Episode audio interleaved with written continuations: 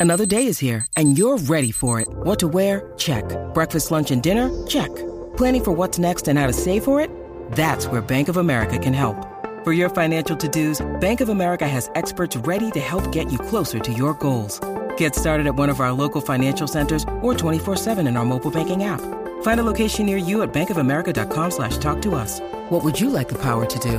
Mobile banking requires downloading the app and is only available for select devices. Message and data rates may apply. Bank of America and a member FDIC. Otro- o sea, yo quiero que analicen esto y nos llamen a través del 787-620-6342. Hoy día social media nos expone un poco más a nuestros atletas. Nosotros los podemos ver más. Y hasta cierto punto el poder verlos pues nos deja ver si son buenas personas, si son cool. Hoy yo considero que al día de hoy, esta es mi opinión, no tiene que ser la suya, pero al día de hoy, yo creo que muchas veces nosotros o sea, yo considero que la mentalidad que tenía Kobe Bryant, la mentalidad que tenía Michael Jordan, esa mentalidad era una mentalidad que no tiene espacio en esta sociedad hoy día. O sea, tú tener esa mentalidad hoy día, a mí me parece, no es grato. Nadie quiere jugar con un enfermo estúpido que piense que a, ese nivel. Ahora, yo no creo que eso afecte el nivel de competitividad en la cancha, en el parque o en el terreno de juego, donde sea. Para mí, el nivel de competitividad y de querer ganar no va atado a tu personalidad. Eso que la gente dice, ah, que LeBron James es Mr. Nice Guy, yo no lo veo con el killer instinct que tenía Mike. Es una estupidez. Eso a mí, yo no lo voy a comprar nunca. O sea, que tú me vas a decir que Roger Federer no era un asesino en serie. Y Roger Federer, ¿tú lo has visto? Roger Federer ni suda. ¿Me entiendes? Ah, no tiene la actitud de Djokovic. Bien, pero sigue siendo un all-time great como quiera. ¿Ustedes creen Messi? Ustedes ven a Messi, que Messi parece un bobolón. No es un asesino en serie. ¿Ustedes no creen que él quería jugar contra Cristiano Ronaldo? Que Cristiano Ronaldo tiene actitud tóxica. Y Messi cuando jugaba contra él, ¿ustedes creen que Messi no quería arrancarle el corazón y comérselo vivo en la cara? O sea, Mira, Bobo, ahora mismo, nosotros que ahorita vamos a tener en entrevista a Sander Saya. Ya Eh. mismito vamos a tener a Sander Saya con nosotros. Cuando ustedes ven a Sander Saya, un chamaco más bueno no puede ser. Me encanta hacer Me daño. encanta hacer daño. La pregunta que yo le hago a ustedes es si la actitud que vemos hoy en los atletas tiene que ver o está atada, y se lo digo por José Mateo, que le pregunto, o sea, estábamos hablando de este tema, ¿no será que nosotros malinterpretamos eso? ¿O ustedes creen que el nivel de competitividad is not the same? No es lo mismo. Las líneas están llenas, vamos con la gente. Voy con Julio de Cataño, no vamos para allá. Julio, Garata Mega Zumba. Dame tu opinión. Dame tu opinión. Papi, los más grandes son nice, ¿sabes? ¿Qué más que con eso? Lo mencionaste, LeBron James, el mismo Choeo Tani, como vacila con la gente, ese tipo es un asesino, ¿sabes? El, eh, el mismo Usain Bolt, ¿sabes? Los tipos grandes, olvídate de lo que piensen los demás, la gente Pero siempre está pensando en otros, pájaros pero, preñados. pero no creas. Por, por cada uno de esos que tú me mencionas, yo te puedo mencionar un Djokovic, Un Novak Djokovic. un Novak Djokovic. Yo te puedo mencionar un, un Tiger Woods. Yo te puedo mencionar de esta generación, de esta generación. eh, yo te puedo mencionar. eh, que no Pero la diferencia tampoco. es que Eh, los no, que lo hacen Ajá. tienen como que como quiera tienen su grandeza. So, ¿sabes? ¿Qué tiene que envidiarle al que no lo hace? O sea que Ah. eso prueba el punto de que no necesariamente tu actitud o lo que tú representas influye en tu nivel de competitividad. Exacto, LeBron James tiene algo que envidiarle a Jordan si era así de ogro. Nada. Yo creo que no. Desde mi punto de vista, quizás usted piense que sí. Le Pero dio yo- ogro. Yo creo que no hay una regla eh, eh, eh, escrita en ¿Tú oro. prefieres el atleta? Yo creo que cada atleta es diferente. Pero Play. ¿cuál Ca- tú prefieres? Cada atleta es diferente. Por ejemplo, No, José, José, escoge. José. ¿cuál yo prefiero? ¿Cuál tú prefieres? Ok. ¿El atleta que se ríe en Mr. Nice Guy o el tipo que realmente cuando tú lo miras tiene game face botando espuma por la boca? porque es Yo un no, asesino? yo no, a, Johnson mí no era me, así, o sea. a mí no me gusta Mr. Nice Guy porque cuando yo jugaba, para yo pompearme a otro nivel, tenía que hacerme unas películas en la mente de que yo te iba a arrancar la cabeza y que tú eras el diablo. Por ejemplo, Pete Rose no era rápido, no era buen atleta. Pete Rose no era nada. ¿Sabes? Si tú coges las habilidades atléticas de Pete Rose, sos bolista. Y Pete Rose fue Sí, tenía porque cara se del tipo metía... que leía el bingo. Eh, eh, exacto. B37. Pero Pirros jugaba a otro nivel porque él se hacía una película en la cabeza de que te iba a volar la cabeza y tú lo veías como un diablo empedernido jugando.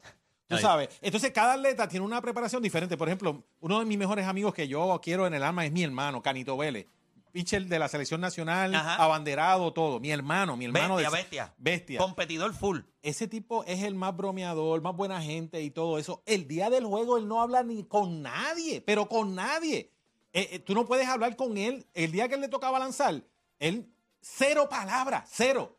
Cero, pero, Pero cero, cero de que yo nada. tampoco Eh, entiendo. eh, pero, pero cada cual se prepara diferente. Claro, claro, claro. Cada cual, por ejemplo, si tú eres un atleta superdotado, tú puedes ser Mr. Nice Guy y meter 25 30. Si tú eres como yo, que no soy un atleta de, de, de 95 millas por hora, pues tengo que hacerme una peliculita para dar un extra. So, para mí, que cada atleta se prepara diferente. Pero es que LeBron, la, la gente dice nice guy LeBron, pero LeBron cuando está en playoff se pone en playoff mode y se nota que no habla con nadie, se pone los headphones. O sea, que tú sabes que no, no puede hablar con nadie porque tiene los headphones. Tira puede con los estar headphones enfocado, puestos. pero sigue Tira. siendo un tipo que cuando tú lo miras, por más que él se ve serio, enfocado, pero tú sabes que es un... Vacilador. Eh, eh, mira, vamos con la gente por acá.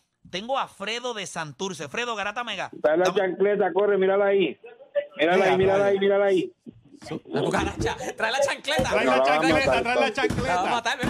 Fredo, Buena. Hay una Vamos cucaracha, Eh, Fredo. ¿qué pasó? Mira, sí, este, llamo para hacer un Pero, Fredo, comentario. Fredo, ¿Qué pasó con la chancleta? ¿Dónde está? La chancleta no la encuentra ella, pero ya la encontró. Ah, ok. Mira, que escúchame, iba a matar una cucaracha con la chancleta. escúchame, estoy llamando para hacer un comentario y una pregunta. Ok. Eh, el comentario es, ya ha sido expulsado tres veces en la misma temporada. ¿Y qué debe hacer la liga sobre eso al respecto? Estoy hablando de Eddie Casiano. Lo puedo entender. Es la pregunta que se hace todo el mundo eh, ahora mismo. Eh, puedo entenderlo. Gracias por llamar. Que way, le habían bajado la multa. Porque él dijo que eso no iba a volver a ocurrir y volvió y pasó. Lleva Así como tres o cuatro veces. Esa es la cuarta. yo La liga le está dando el breakcito y pues vamos a ver qué ocurre. Internamente, internamente en San Germán hay una preocupación genuina con su carácter y de la manera en la que se está. La cosa es que ayer ganaron, para colmo. Hay un triple de erazo. Papá, que estaban perdiendo, faltando cuarenta y pico de segundos por siete, ocho puntos y sacaron Ese el equipo gol. está- Buche. ese equipo está ready. Ese equipo está bueno. Fíjate, y sin Oli dentro Jefferson de la habían loquera votado. que tienen ellos como, ¿verdad? Dentro de, de lo que está pasando con él, que es una locura porque tú piensas, o sea, este equipo está jugando a otro nivel y tú tienes un dirigente que no está dando entrevistas, que se está comportando más errático, no se puede. Hay una preocupación en la liga, aunque la liga no lo vaya a comunicar abiertamente, con los árbitros también. Hay una preocupación genuina de la manera en la que él se está comportando. Les va a terminar perjudicando al equipo. O sea, yo creo que esa es la preocupación genuina. Ahora, yo lo dije aquí cuando empezó la temporada de BCN. Yo creo que el equipo de San Germán, al final de la temporada, debe ser uno de los equipos que debe estar ahí peleándose por un espacio en una semifinal. Porque creo que ese equipo con Jefferson y con equipo- Mason. y Mason, eh, y obviamente la actitud, él le da un edge a un equipo que no tiene tanto. La mentalidad de Eddie Casiano, por más tóxica que pueda ser, porque sí lo es, eh, y ahora mismo se está demostrando de la manera en la que él se expresa y se conduce O sea, un tipo que el año pasado construyó tanto en su imagen, este año lo está tirando todo por la borda nuevamente porque se ve el descontrol. Y es una pena. Es- honestamente es una pena y la gente puede pensar, ah, que tú tienes algo. Yo no tengo nada. Él es insignificante en mi vida. Él no me da nada, no me quita nada. Yo doy aquí una opinión sobre un ser humano que yo estoy viendo en sus ejecutorias. Su vida personal, a mí no me importa. Quizá esto es algo de cancha y en su vida personal, eso a mí no me importa.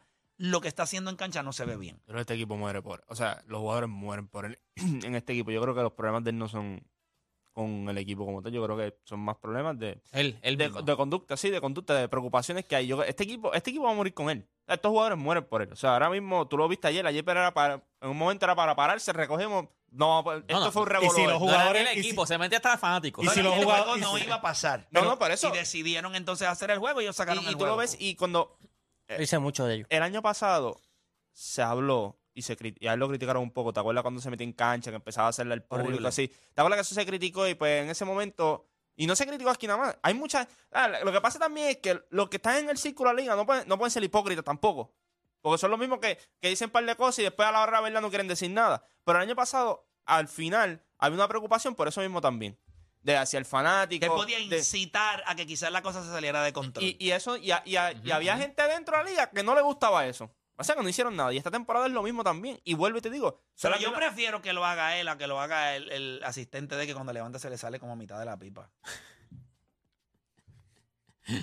Manolo. ¿Tú lo has visto que Manolo de las Polos como que la usa como de, de- Es que es como las de, pero José, la, como pre- las de José Figueroa? pero la se pregunta le- que yo hago, La meten en la secadora y se le encogen. si los jugadores están dispuestos a hacer lo que sea por él, la fanaticada en San Germán lo adoran, sí. pues no está haciendo su trabajo. Hablamos Billy Martin, oye, Bobby Cox tiene el récord de cuánta gente, cuántas veces lo han votado en juego, Air Weaver, adorado. Sí, pero en el béisbol tú, tú puedes tolerar cierto tipo de conducta porque pues no afecta en el sentido de cómo se comporta el fanático. Pero si tú eres San Germán, con, con todo el mundo sabe que San Germán es uno de los pueblos que tiene un presupuesto para sus jugadores limitado. limitado.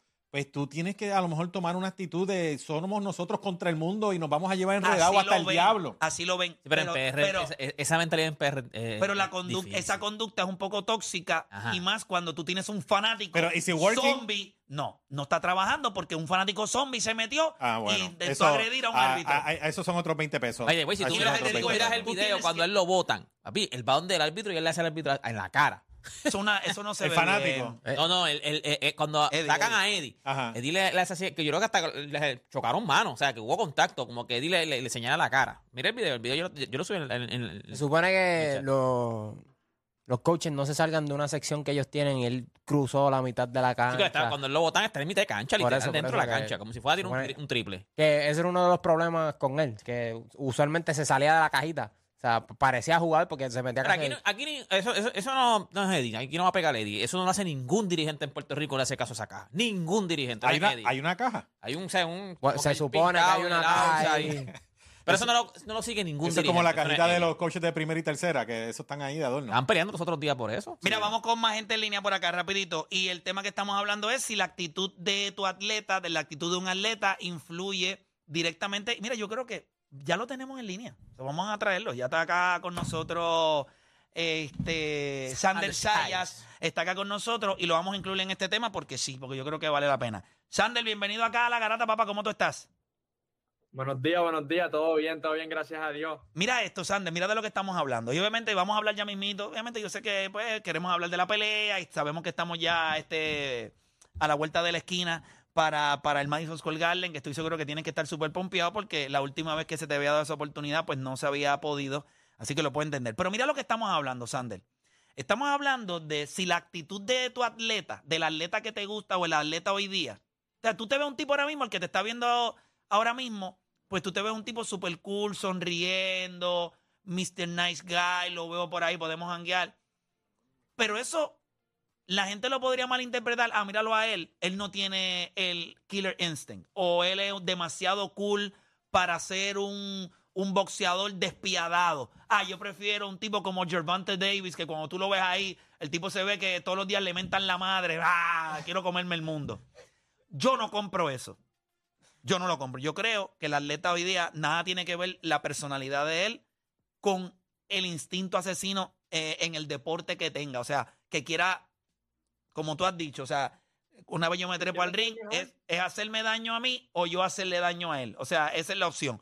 ¿Cómo lo ves tú? Porque tú eres un tipo cool, pero tú has visto boxeadores que no lo son. O sea, que desde que tú los ves parece que están todo el día de mal humor. ¿Cómo lo ves tú? Mira, yo pienso que, que hay que saber distinguir, ¿verdad? Tu, tu personalidad y tu trabajo cuando tú estás con tus personas, con tu gente, con la, con la familia. Tú eres tú, la pasas bien, sonríes, haces chiste. Cuando es tiempo de trabajar, cuando es hora de trabajar, pues se trabaja. Cambia ese instinto a Mr. Nice Guy, a vamos a hacer nuestro trabajo, vamos a ganar y vamos a demostrarle dentro de ese, de ese ring que yo soy el mejor. Em, pienso que debe haber ese switch y debe de, de verdad, tú como atleta, eh, verdad, ser consciente de cuándo es momento de cambiarlo. Cuando tú estás en conferencia de prensa, cuando estás alrededor de otros boxeadores, cuando estás en cámara, tú no eres ese tipo. Tú eres cool. O sea, me hablas de tu entorno. Pero también cuando yo te he visto en conferencias de prensa, sí, a veces metes ahí un poquito. Pero por ejemplo, cuando se acaba el face-off, tú no te quedas serio. Tú siempre le bajas un poquito y te sonríes. O sea, a eso es lo que yo me refiero. La gente que está viendo, por ejemplo, un apostador, una persona que verga en el mundo de las apuestas, pues dice, yo tengo que coger algo de la, algo de lo que él me dé para yo saber cuán serio cuán enfocado está. Y te ven el face-off y cuando se termina tú te vas y te sonríes y hablas con la otra persona, le has dado la mano, yo te he visto, le has dado la mano al oponente.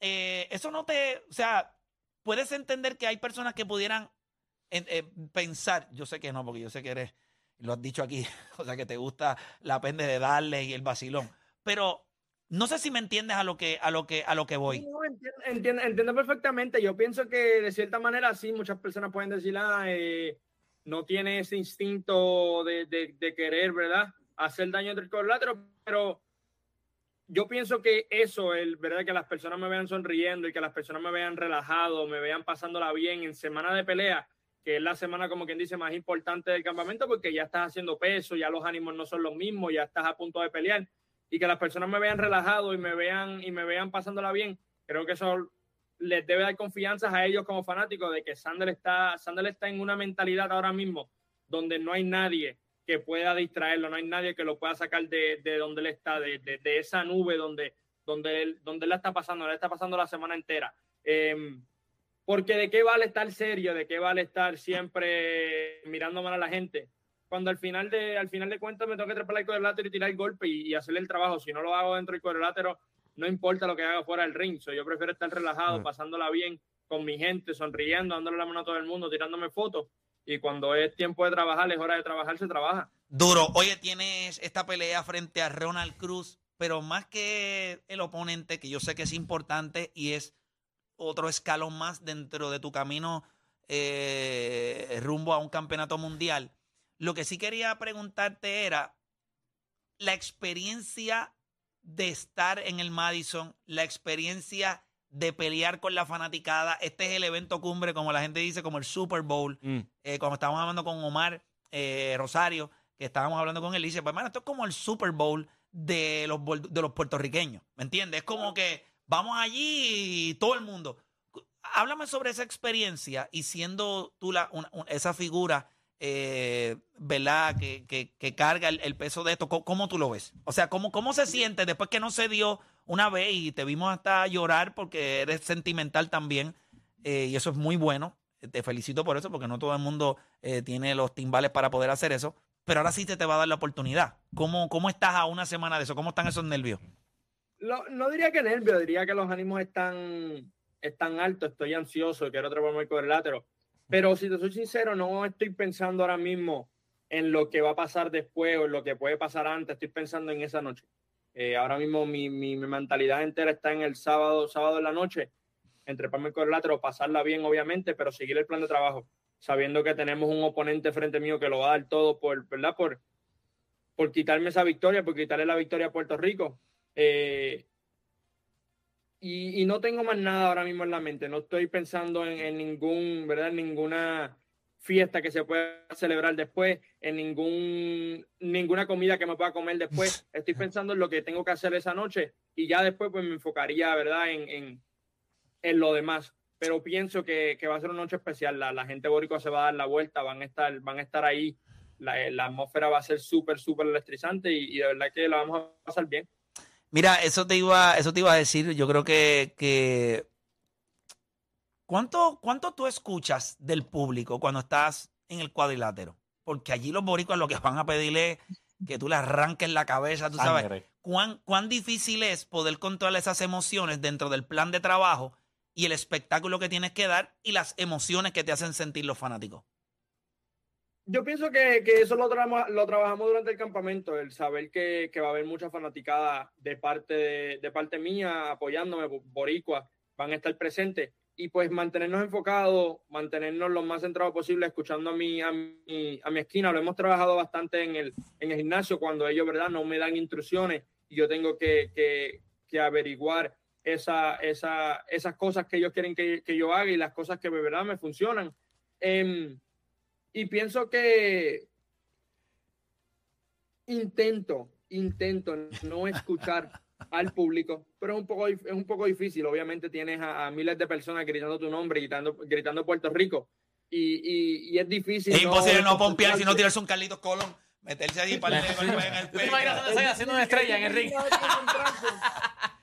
es difícil no concentrarse, pero al mismo tiempo sabemos lo, lo que tenemos que hacer y, y sabemos que con el plan de trabajo y escuchando a la esquina vamos a salir ganadores. Sander, eh, a Ronald Cruz nunca lo han noqueado. Tiene 18 y 2 con 12 victorias de esas 18 por la vía de knockout.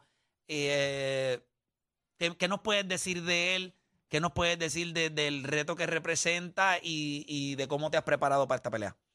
Mira, Ronald viene bien motivado. Ronald, eh, verdad, se nos iba a dar la pelea en abril, no se nos dio.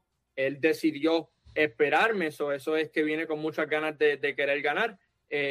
Porque, ¿verdad? Pues otro boxeador pudo haber, pudo haber escogido otra pelea un poco más fácil por, por dinero, por otro, ¿verdad? Un menos dinero, pero hubiese hecho dinero durante el año. Eh, y que él haya esperado significa que viene motivado, que viene con, con, con ganas de ganar. Eh, es un boxeador que, que, que viene a tirar golpe eh, con mucha motivación y de nuevo, eh, un buen, una buena esquina, viene, viene bien preparado, eso es lo que esperamos. Durísimo. Eh, mano, de verdad que, Sander, todo, yo creo que eh, la- eh, me alegro tanto por ti, ¿verdad? Hemos podido compartir, compartimos, ¿verdad? En, el campamento anterior, este, y, y, eh, puedo ver eh, tu ética de trabajo, tu enfoque, eh, de la manera humilde que te mantiene y de corazón, lo único que te puedo decir es que esto es otro escalón más de un montón, porque tú tienes una escalera como tipo en Filadelfia, eh, que, que para llegar allá a la estatua de Rocky, o sea, pero de verdad de corazón que me siento bien confiado, mano, de, de lo, del- de tu entrenamiento, de tu enfoque, y lo único que te puedo decir es que mucho éxito, sabes que yo hubiese hecho lo que sea por haber estado allá, aunque no me ha ido muy bien cuando los veo a los boricuas en vivo, así Sí, no, que no. voy a optar por no ir, este... Quédate, quédate, quédate. hacer- hacer- Mira, tú eres tan, tú eres tan infeliz. Por ¿Cómo TV, por TV, por. No, Play, dime. Yo pienso que con, con un barbecue con la familia en Puerto Rico estamos bien. Cuadramos. Yo sé que el apoyo va a estar. no, pero fíjate, de verdad que, de verdad que gracias. Gracias a ustedes por siempre estar ahí presentes. Gracias por siempre darme las oportunidades que me han dado en mi carrera. Como tú bien dijiste, esto es un escalón y así lo estoy viendo. Un escalón más. Tengo que sobrepasar este para seguir, para seguir al siguiente y, y seguir cumpliendo todas mis metas. Yo sé que Puerto Rico va a estar apoyándome desde la isla y los que van a estar viajando a Nueva York para verme. Creo que, que va a ser una noche bien especial para todos nosotros los boricos que vamos a estar presentes. Eh, Moncho, eh, Moncho, wow. Moncho, Moncho va a pelear. Eh, Juancho, iba a decir Juancho. Juancho, let's go hit. Estamos ayer la empatamos en la serie. Así que Ay, por Dios, por Dios. Ay, por favor. Espérate, espérate. Yo no soy hit, yo no soy hit. Mi equipo se eliminó, pero Ok. como los que los eliminaron están en las finales, pues entonces le voy a los hits. Ah, ok. Muy Tacho, bien. Aparte que, que- nosotros estamos en Miami. Sander, confirmate con ganas de sábado. Sander Gana, gana tú, no cuentes con Sí, Miami. confirmate con Miami. me tiene montado casi para la pelea ya, imagínate. Sí, sí, no, ahora mismo Bueno, está. gano el viernes y voy a la pelea el sábado. Esa es buena. Que gane el Ah, viernes. Hecho, tú, tú eres el gana el, sábado. No te, bueno, yo lo único que voy a decirle es quizás Juancho trae otra suerte. Y a mí no me ha ido bien. A mí no me ha ido bien. Sander lo Tú- sabe. Tú en casita, tú en casita. Mira qué infeliz este, de verdad que le gusta el bullying a este. Sander, saludo. Este, José Mateo acá. Eh, te- tuve la, la suerte de entrevistarte hace tres años, cuando tenía 5 y 0. Y estoy viendo en ti, eh, eh, cuando en la cadena de acá de Mega TV, en Nación Deportiva, te- y veo en ti el mismo enfoque y sobre todo veo la misma humildad. Pero quiero preguntarte, eh, como atleta, veo a Sander que es la misma persona, la misma persona centrada en su familia, como, como atleta, ¿qué tú crees que es lo más que ha evolucionado en ti en los últimos tres años que te han llevado del 5-0 a un Madison Square Garden el próximo sábado? Creo que todo, creo que todo poco a poco ha ido evolucionando. Mi, mi, defensa, mi, mi ofensiva, mi ataque, mi contraataque, la manera en la que en la que veo las cosas mejor dentro del cuadrilátero, en las que como, como me puedo adaptar a, cualquier peleador, creo que todo ha cambiado, creo que seguimos evolucionando, seguimos creciendo y eso es lo que queríamos desde un principio, seguir, ¿verdad? Eh, mejorando como, como peleador. Yo te, te auguro mucho éxito el, este sábado. Eh, sé que la familia entera va a estar ahí, todo el mundo va a estar bien contento, le vas a dar alegría a Puerto Rico. Yo sé que eso es una de las cosas que, que siempre has querido y lo haces de manera espectacular. Así que nada, sabes que acá te esperamos lunes, martes, el, el día que sea, después de, de todo, para poder hablar sobre lo que allí sucedió, la experiencia y obviamente hablar de, de esa victoria que con Dios y la Virgen por delante, pues vas a conseguir. Así que, Sander, sabes que te queremos un montón acá y Dios te bendiga siempre. Estamos, hermanito. Muchas gracias, muchas gracias a toda mi gente en Puerto Rico. Este sábado no se la pierdan por ESPN. La van a conseguir en cualquier negocio, en su casita, si la quieren, si no quieren salir. Así que gracias siempre por todo el apoyo. Vamos a poner a Puerto Rico en alto. Ahí estamos. Sander Saya en la casa. Sander, Dios te bendiga. Ahí estaba. Sander Saya, que este sábado regresa al cuadrilátero eh, frente a un oponente que, como él bien dijo, o sea, el chamaco viene bien enfocado porque quiere, obviamente, lo esperó. Dañar la fiesta. Quiere dañar la fiesta, pero yo espero. Mire, que dañar la una bofeta que le doy desde acá al Ronald este. Estoy mirando la cara de papa esa que tiene, eso es para darle por la madre. Hasta yo le quiero dar también. Así que nada, oye, que todos los boricuas ganen. Eh, ¿Verdad? Tuvimos la oportunidad de Ojalá, entrevistar en ojalá también a Omar. eh, un chamaco bien enfocado también, con mucha habilidad. O sea, yo creo que esto va a ser una festividad y hace años que Puerto Rico está esperando que este evento, se, este, este tipo de eventos se dé y podamos celebrar todos allá, ¿verdad? Con como se hacía antes, como se hizo con Tito Trinidad, como se hizo con Miguel, como se hizo con Miguel Cotto. Así que estoy seguro que Sander nos va a dar eso y, y todos los boxeadores que van a estar en esa cartelera.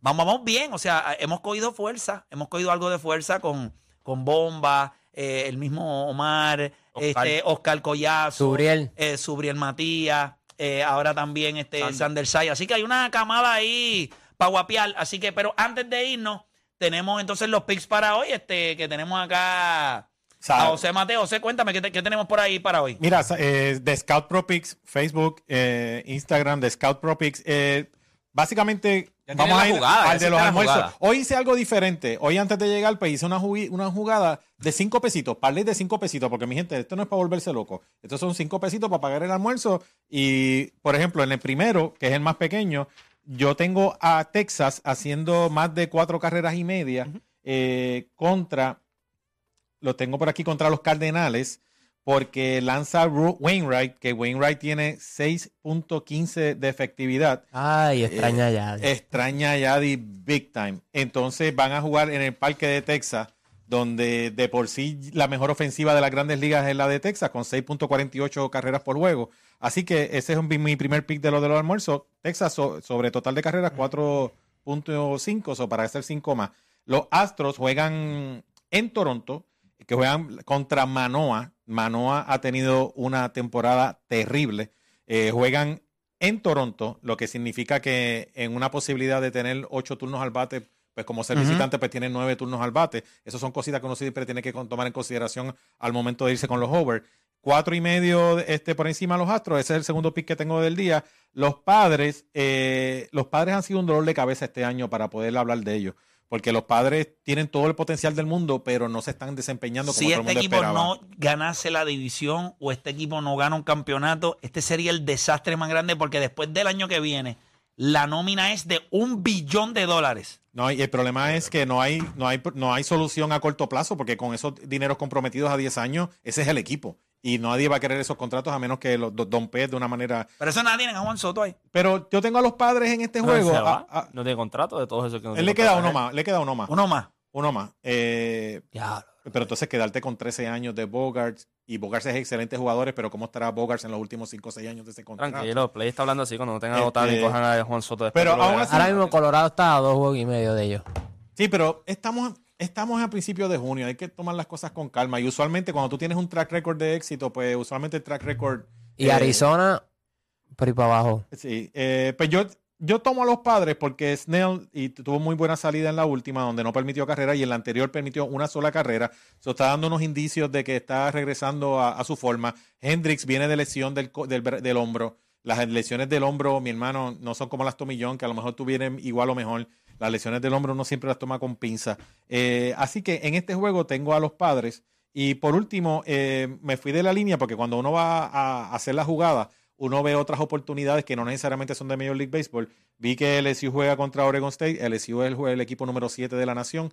Eh, va contra Oregon State, que es el número 19. Ya le ganaron ayer. Hoy van con su mejor lanzador. So, ese es un pick, eh, ese es un parlecito que con 5 pesos te ganas 30 pagas el almuerzo y como quiera te sobra un poquito para hacer los otros parlays que ya publiqué también en la página en The Scout Pro Picks, donde son un poco más agresivos. Por ejemplo, también incluyen el tenis. Tengo a Djokovic también, tengo a Alcaraz también ganando hoy en tenis. Eh, no, LSU. LSU lo tengo ganándole a Oregon State. Eh, tengo este, a Kentucky ganándole a Indiana porque le dieron una escalpiza hace dos días y es un equipo muy superior. Eh, y lo que quiero decir es que muchas, por las mañanas, yo siempre subo mis picks temprano en la mañana como un comienzo, Play, como un comienzo para que tú, vas, que tú vayas pensando al momento de ir a, a sellar o a hacer tu apuesta. Pero ¿qué sucede? Que cuando llega el momento de la verdad, de apretar los botones, tú ves otras oportunidades en otros deportes que te son sumamente atractivas. Y multiplicadores. Y son multiplicadores al momento de tú hacer este tu parlay. Por ejemplo, ese parlay de 5 pesitos te ganas 30,